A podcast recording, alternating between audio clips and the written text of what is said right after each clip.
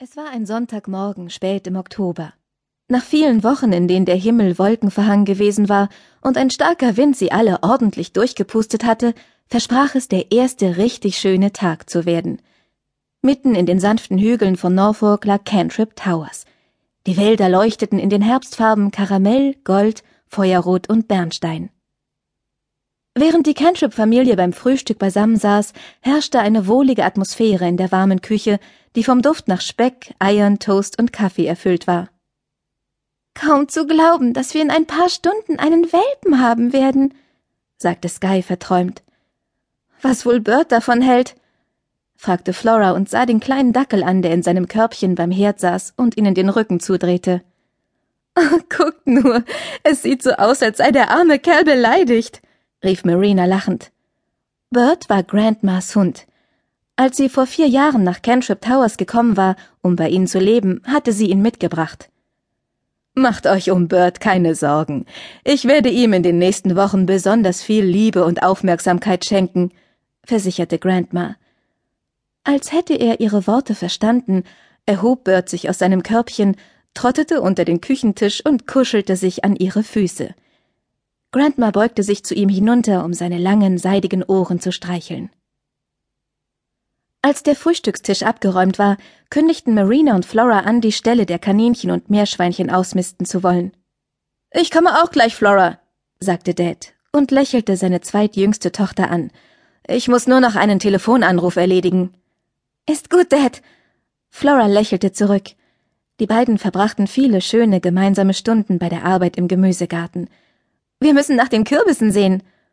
Ach ja, bald ist Halloween, schmunzelte Dad. Kurz darauf verschwand er in seinem Arbeitszimmer. Marina und Flora zogen sich Gummistiefel an, dann liefen sie um die Wette über den Rasen auf die Stelle zu. Marina lachte, während sie neben ihrer Schwester herrannte. Sie genoss das Gefühl der kalten, klaren Luft in ihrem Gesicht.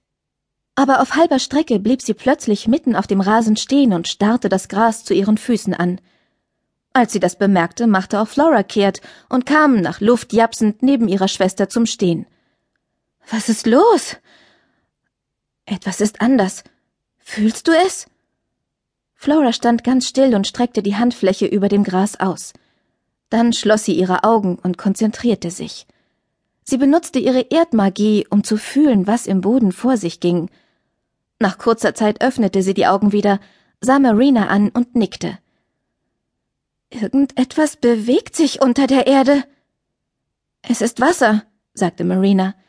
Sie streckte ihre Hände mit den Handflächen nach unten aus. Da ist Wasser unter dem Gras. Es steigt an die Oberfläche. Flora schloss noch einmal ihre Augen und stand eine Weile ruhig da. Sie besaß die Kraft, Dinge zu binden.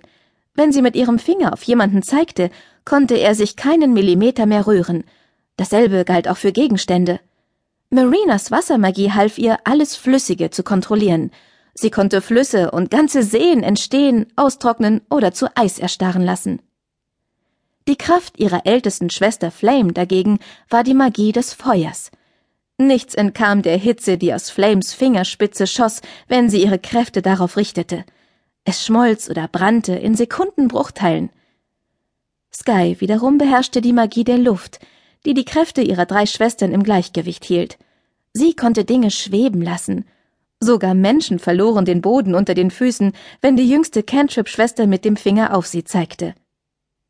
Flora betrachtete nachdenklich den Rasen. Irgendetwas bewegt sich da unten. Dann nahm sie plötzlich etwas bei den Stellen wahr und zeigte darauf. Was ist das? Die Schwestern rannten über den Rasen und kamen vor einer Wasserpfütze zum Stehen. Es sprudelt aus der Erde, stellte Flora fest. Sie kniff die Augen zusammen und sah genauer hin. Wie seltsam. Ich lauf schnell und hole die anderen. Kurz darauf jagten Flame, Sky und Flora über den Rasen. Mom, Dad und Grandma folgten ihnen etwas langsamer. Als die Mädchen bei Marina eintrafen, sprudelte das Wasser plötzlich in einer kleinen Fontäne in die Höhe. Wow, rief Sky. Das ist ja unglaublich sagte Dad und betrachtete die Fontäne. Es ist wahrscheinlich Grundwasser, so eine Art unterirdische Quelle. Du könntest Harry fragen, ob er rüberkommt und mit der Wünschelrute nachschaut, wo genau die